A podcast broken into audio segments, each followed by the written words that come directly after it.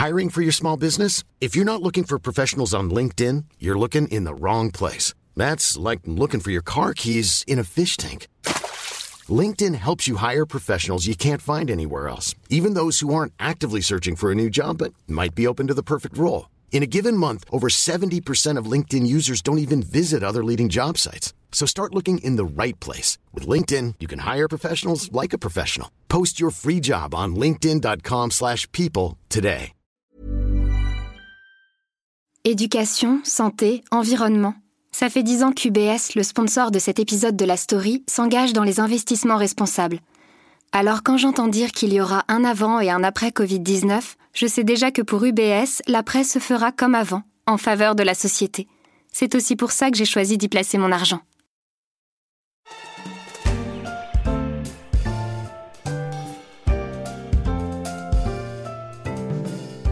Bonjour, je suis Pierrick Fay. Nous sommes vendredi et la story, le podcast d'actualité des échos, laisse sa place à Takeoff. Pour cette saison 2, Guillaume Brégeras s'invite pour un petit déjeuner pas ordinaire chez les femmes et les hommes qui sont à l'origine des plus belles startups françaises. Je vous laisse en tête à tête avec Guillaume Brégeras. Octave, euh, bonjour tout d'abord. Bonjour. Et merci de me recevoir euh, à Paris. Euh, alors c'est pas, enfin c'est chez toi, mais c'est l'un des chez toi. Tu as plusieurs maisons, si j'ai bien compris, puisque maintenant tu, tu habites aux États-Unis. C'est ça, oui. On loue une maison à, Dallas, oui. Et alors comment comment ça se passe justement la vie la vie aux États-Unis depuis six mois environ? C'est hyper intéressant. C'est hyper intéressant de voir. Comment le marché avance là-bas, comment les gens réfléchissent. Et moi, c'est cette émergence en fait qui est professionnelle que moi j'ai cherché en fait à comprendre en fait vers où voir le marché, d'avoir l'accès direct à, l'innovation et donc de pouvoir réfléchir beaucoup plus tôt qu'auparavant à des innovations que ben, on doit proposer euh, pour nos clients, vers où va le, marché.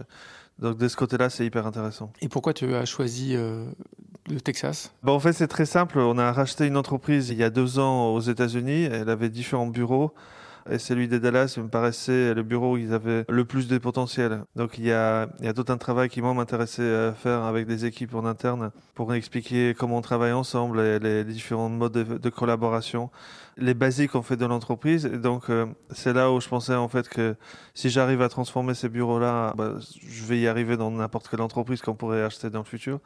Et donc ça m'intéressait de relever ces, défis-là en fait. Là tu dis les choses comme si ça s'était fait euh, facilement, simplement. J'imagine que c'est pas le cas.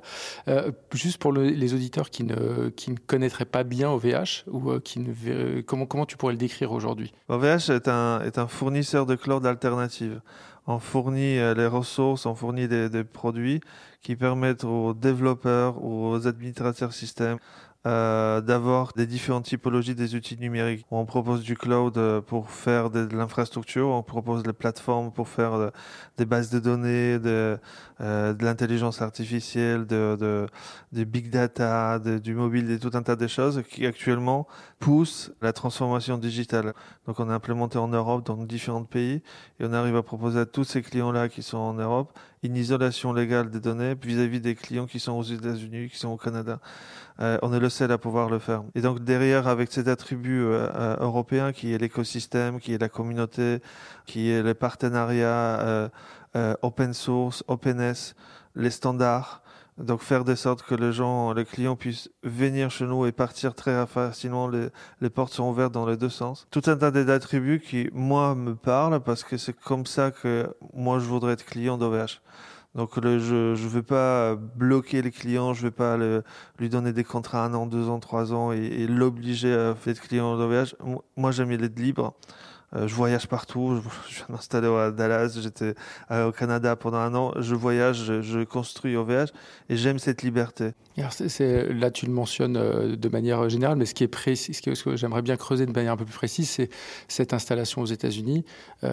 Pour bien qu'on comprenne là où c'est important, c'est que c'est vraiment aussi pour protéger donc les clients qui sont en Europe du Patriot Act. Donc, comment on peut aussi expliquer euh, cette mécanique euh, aux auditeurs qui pourraient pas forcément être au fait du, sujet Aux États-Unis, il y a une loi qui s'appelle Cloud Act et une deuxième qui s'appelle Patriot Act. Cloud Act, c'est une nouvelle loi qui a été votée il y a un an, quelque chose comme ça, qui dit que les entreprises américaines et les, les, les peuples américains euh, doit respecter la loi américaine, quel que soit l'endroit dans le monde.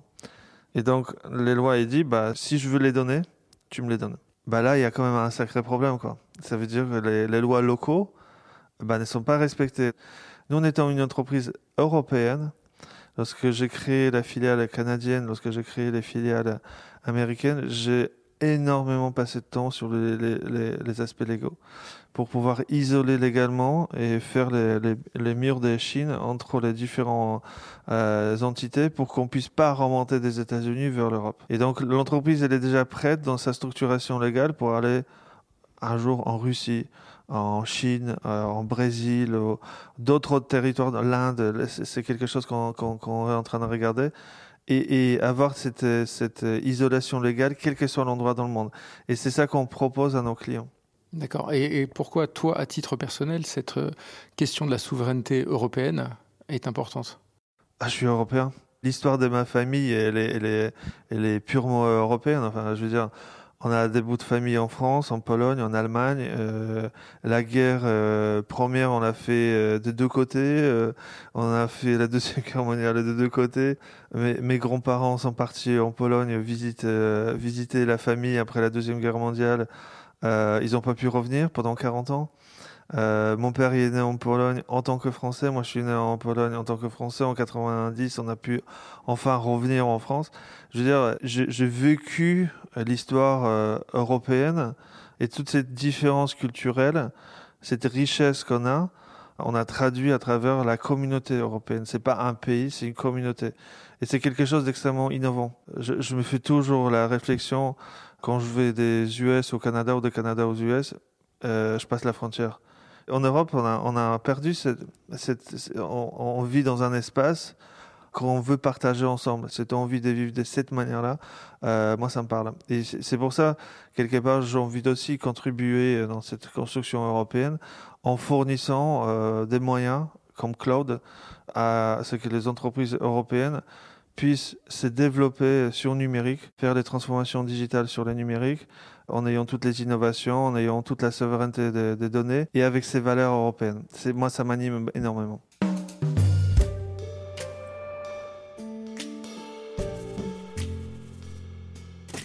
Est-ce que tu te souviens comment euh, cette euh, appétence pour l'innovation est arrivée? En fait, sur la petite histoire, euh, en, en, Pologne, euh, on avait économisé pas mal d'argent pour s'acheter une voiture d'occasion. On a économisé ça pendant des années et on est parti au, truc où on pouvait acheter des voitures d'occasion. Et en fait, on n'a pas trouvé. Mais en revenant, on a passé euh, par un autre parking où ils vendaient des ordinateurs. Et donc, on est revenu avec un ordinateur à la place bagnoles après avoir économisé, je sais pas pendant combien d'années. Et l'aventure de l'ordinateur a commencé comme ça pour moi en fait. D'accord. Et, et, rapidement, toi, tu tu tu t'es pris au jeu et euh... Ah, j'ai codé tout de suite. Moi, j'ai codé, ça devait être euh, 7-8 ans. Euh, mon frangin, c'est encore plus tôt parce qu'il a 7 ans de moins. Euh, donc il, lui, il est né avec le, les, les, claviers dans, dans, dans les mains. Mais de manière instinctive ou il y avait des gens pour vous pour t'aider? Non, c'est, on avait des, des, des, journaux, etc. Je codais avec ça et après, euh, bah, j'avais différentes idées. J'ai codé euh, pas mal de logiciels. Il y en a un où j'ai rempli toute la mémoire. Il n'y en avait pas beaucoup, mais quand même, j'ai rempli toute la mémoire de l'ordinateur. Et à un moment, j'ai out of memory. C'était marrant, en fait, de voir que. Et non, et j'ai codé ça. Et puis, je dépannais des systèmes dans le Cocos ou dans les différentes entreprises qui plantaient. J'avais 12, 13 ans, 14 ans. Je, je débuguais, en fait, euh, les systèmes informatiques pour les entreprises. Et euh, je pouvais pas être payé, donc j'étais payé en chocolat. C'est qu'en Pologne communiste, c'était quand même un sacré truc pour avoir du chocolat. Donc, euh, c'était un bon deal quand même. donc, euh, je me souviens que régulièrement après l'école, euh, les gens m'emmenaient faire des tours dans les différents bureaux pour que je dépanne les trucs et je revenais le soir, j'avais un chocolat. Et alors, comment tu arrives progressivement, finalement, assez vite à l'histoire d'OVH Et c'est une histoire familiale d'ailleurs, peut-être qu'on va pouvoir en dire davantage, mais qu'est-ce qui t'amène à, à, cette idée-là en particulier? Ce qui s'est passé, c'est que je, je, faisais des études à l'ICAM. J'étais, en, je crois qu'en quatrième année et on commençait à avoir les accès Internet, etc. Il y avait différents accès à Internet et je trouvais ça fabuleux. Et à un moment, en fait, bah, je commence à vouloir pousser le code sur l'Internet pour voir euh, le truc fonctionner, un, pas un truc statique, mais quelque chose de dynamique. Aujourd'hui, c'est banal, mais en 87, 88, c'était assez, innovant. Et donc, waouh, ça m'a ouvert tout un tas de idées en disant waouh, on peut tout faire, quoi. C'est incroyable. Donc, je commence à passer pas mal de nuits dessus. Et pour mon stage euh, ingé, donc, euh, je suis parti en Angleterre, six mois. Euh, ça devait être en 98 et j'ai passé en fait six mois à coder. J'avais un peu d'économie, j'ai tout claqué dans l'accès. Je suis revenu à sec, mais c'était incroyable en fait. Et donc je, codais OVH.net et j'offrais des services gratuits pour rendre les sites dynamiques. Donc les sites, globalement, il y avait des hébergeurs statiques, on pouvait mettre des pages web statiques. Et donc moi, je codais des petits logiciels en fait euh, qui rendaient les pages statiques un peu plus dynamiques. Et donc on avait un compteur euh, de visites, un guestbook, un petit forum, des petits trucs en fait qui d'un coup il y a l'intérêt de revenir, créer une communauté. Tout était gratuit en fait. Et donc l'hébergeur qui m'hébergeait à l'époque, il m'a un moment envoyé un email en disant euh, il y a beaucoup trop de trafic sur ton site, ça prend trop de ressources, euh, je dois arrêter ton site. Je dis stop stop, n'arrête pas mon site, je peux te faire de la pub et en contrepartie est-ce que tu peux m'aider à mettre en place un serveur dédié pour que moi je puisse bouger mon site web sur ces serveurs là et que j'ai mes propres ressources? Il m'a dit ok. Et donc, euh, bah, je suis descendu de Doncaster euh, par Londres. Euh, ma mère m'a acheté un ordinateur. J'ai pris ça sur le bras, j'ai pris l'avion. Je suis parti de l'autre côté. J'ai payé les taxes à la douane et je voulais louer la bagnole pour aller en Pennsylvanie parce que c'était là-bas et j'avais pas l'âge pour louer la bagnole aux EOS. Donc le gars, il a fait la fleur en m'envoyant une limousine qui m'a conduit pendant deux heures ou trois heures vers, vers chez lui. J'ai passé une semaine à installer le serveur. Et c'est là, en arrivant en fait dans les fameux data où j'allais héberger euh, mon serveur en fait que j'avais sur le bras. Ben, en fait, c'était pas un vrai data center, c'était une cabane au bois, au fin fond d'un jardin, avec une connexion internet par cuivre euh, qui venait par les lignes téléphoniques. Et donc, quand on entrait dans la cabane, l'ordinateur était sur la table et les miens étaient, il m'a posé juste à côté. Pour le brancher, il a débranché tout l'internet parce que c'était encore euh, en 10 mégabits BNC, donc il a mis en panne sans serveur pendant 3-4 secondes. Quand j'ai vu tout ça, je me suis dit, waouh, je vais faire ça moi. Je vais faire ça, mais je vais faire ça beaucoup mieux que ce qu'il fait. Et donc, je suis reparti de là avec un serveur installé, mais aussi tout un tas de nouvelles idées de tout ce que je pouvais faire. Et donc, quand j'ai fini les études, ben, j'ai essayé de bosser dans une boîte standard. Et au bout des trois semaines, j'ai dit stop, je peux plus. Et j'ai démissionné au bout des cinquième semaines. Qu'est-ce qui te, c'était quoi l'inertie J'avais besoin d'être connecté aux clients. J'avais besoin d'être connecté à l'internet. J'avais besoin d'être ces interactions. J'avais besoin de ces échanges-là. J'avais besoin de partager. J'avais besoin de, d'interagir et, et avoir du sens de ce que je fais.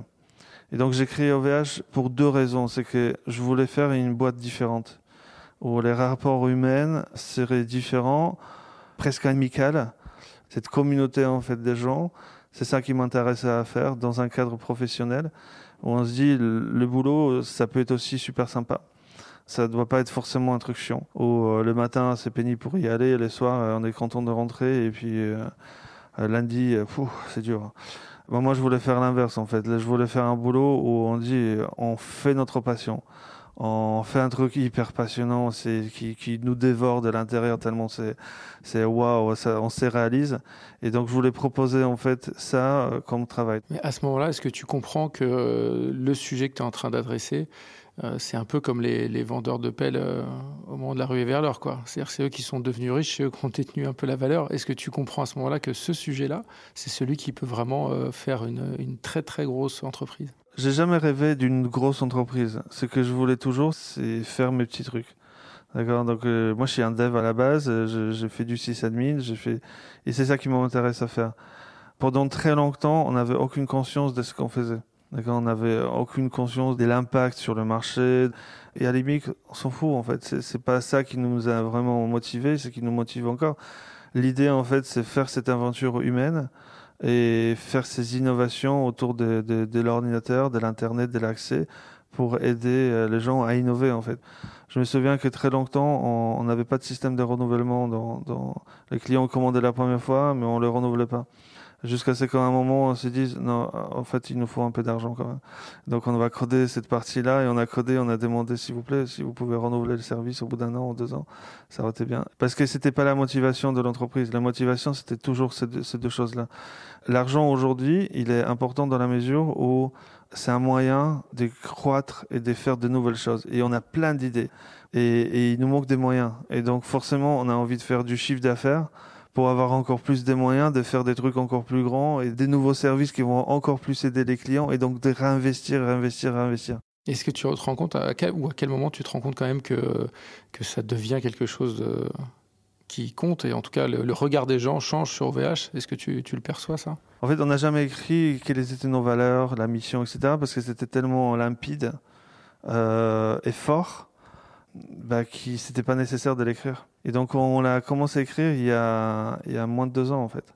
D'accord? Et pourquoi? Parce qu'on s'est aperçu quand on a fait entre autant de gens euh, bah, qu'il y avait des malentendus sur les valeurs, sur la mission, sur comment on doit travailler ensemble, sur la collaboration, tout un tas de choses qui, moi, me paraissaient euh, juste anodin. En fait, c'est juste, j'ai jamais connu une autre boîte. D'accord Donc, je ne pouvais pas savoir que notre boîte, elle est, elle est différente. C'est qu'on a construit, elle était tellement puissante, tellement innovante, tellement différente, qu'il y a des gens qui se sont retrouvés en disant, moi, je comprends pas. Mais comment tu peux pas comprendre? Je veux dire, on collabore. D'accord, on travaille ensemble, il n'y a pas vraiment hiérarchie. On, est tous là, en train de résoudre différents problèmes, et chacun a sa mission, mais on y va tous ensemble. Oui, mais euh, je comprends pas. Donc là, là, c'était vraiment un choc en fait en disant que waouh. Mais quand je me rappelle, je me aussi, je me suis toujours dit, euh, encore cinq ans, qu'on recrutait toujours des jeunes euh, après les études, jamais quelqu'un avec l'expérience. Et donc c'était une feuille blanche à écrire dessus, donc on pouvait l'adapter par rapport à notre, notre entreprise. Et là, avec le recrutement de gens avec de l'expérience, etc., on se retrouvait à ces chocs culturels. Et donc, ça nous a poussé à écrire euh, les missions, les valeurs, euh, mais aussi mieux organiser l'entreprise, trouver une, une sorte de hiérarchie à la OVH, en fait. Donc, le premier organigramme d'OVH, je crois que ça date il y a trois ans. On s'est forcé à l'écrire euh, parce qu'à un moment, il en fallait. Au bout de 17 ans ou 16 ans de c'est c'est vraiment incroyable en fait. Et c'est là que je commençais à prendre conscience en disant, je crois qu'on a fait un truc différent, vraiment différent. Et je pense que le pourquoi nous a animés pour créer ça, c'est le pourquoi on a réussi. Pourquoi une boîte comme OVH qui est partie avec rien à Roubaix et aujourd'hui est face à des plus grands géants du net, Amazon, Google, Microsoft, arrive à s'en sortir. L'innovation technique, ok, c'est une partie. Euh, on n'est pas mauvais dedans, mais les gars en face, ils sont très bons aussi. C'est qu'il doit y avoir autre chose. Et c'est autre chose-là, c'est nos valeurs, la manière de s'organiser, la manière de partager euh, le quotidien ensemble, de travailler, de délivrer des choses, de gagner de nouveaux paris. Bah en fait, je pense que c'est ça en fait qui nous fait réussir. Il y a beaucoup d'entreprises en fait euh, californiennes qui réussissent et qui ont réussi, Google par exemple ou d'autres typologies de boîtes, Facebook, dans ces premières phases de développement en fait, ils ont fonctionné de cette manière-là aussi. Et j'ai l'impression, en fait, que c'est un pattern de, pas mal de boîtes qui réussissent. Et lorsqu'on essaie de mettre une manière d'organiser ancienne et hiérarchique, ben en fait, les gens, les, boîtes, elles faillent. Parce qu'il n'y a pas le temps, en fait, dans les startups. On a très peu de temps. Il faut que tout le monde s'y mette. Il faut bosser tous ensemble.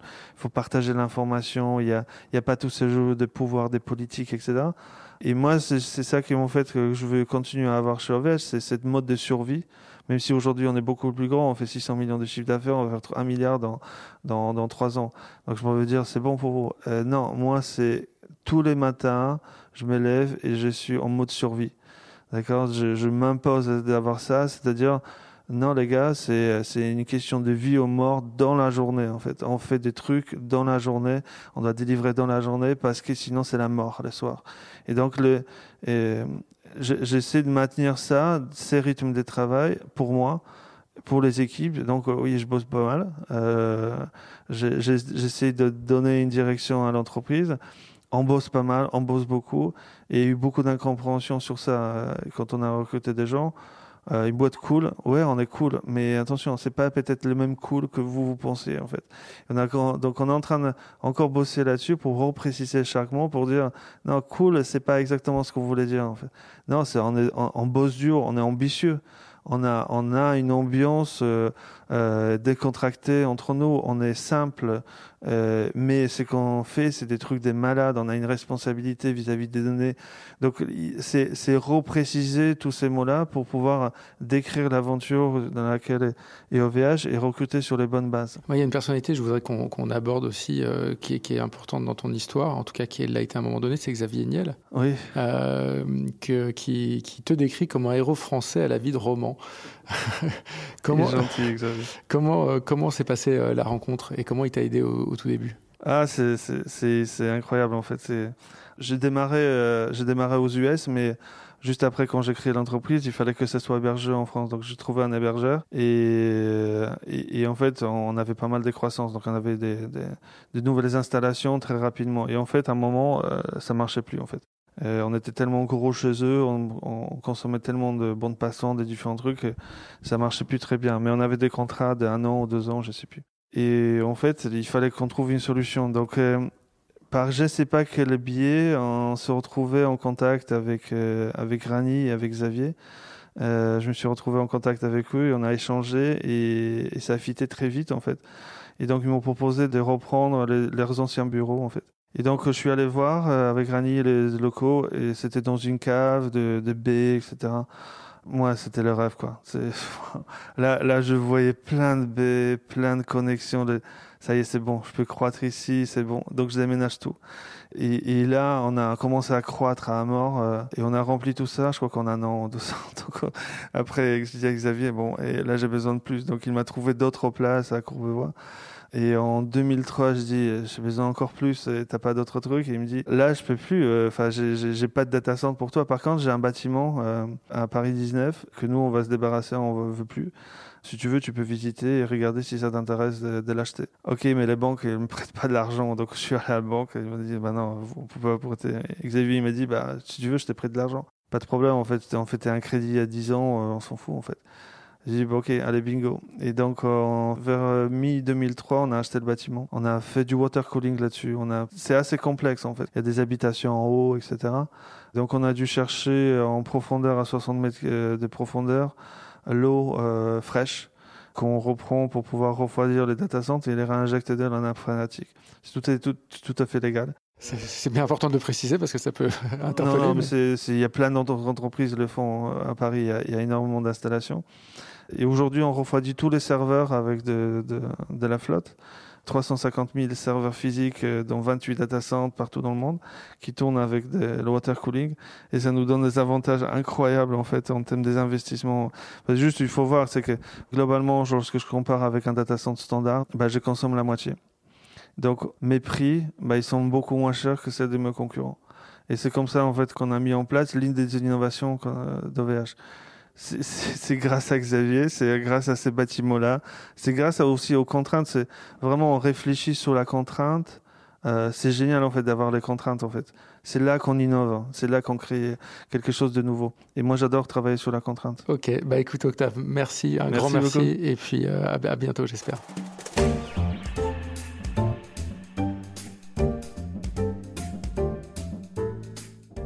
Merci Guillaume Brégeras pour ce petit déjeuner instructif. Take off par la story, c'est fini pour aujourd'hui. L'émission a été réalisée par Adèle Itel, Nicolas Jean, chargé d'édition Michel Varnet. Si la technologie vous intéresse, vous pouvez retrouver d'anciennes émissions de la story consacrées à la 5G, à Doctolib ou encore aux femmes de la tech.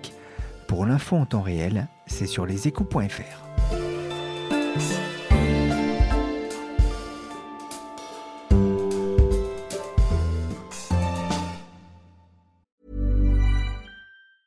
Hey, it's Danny Pellegrino from Everything Iconic.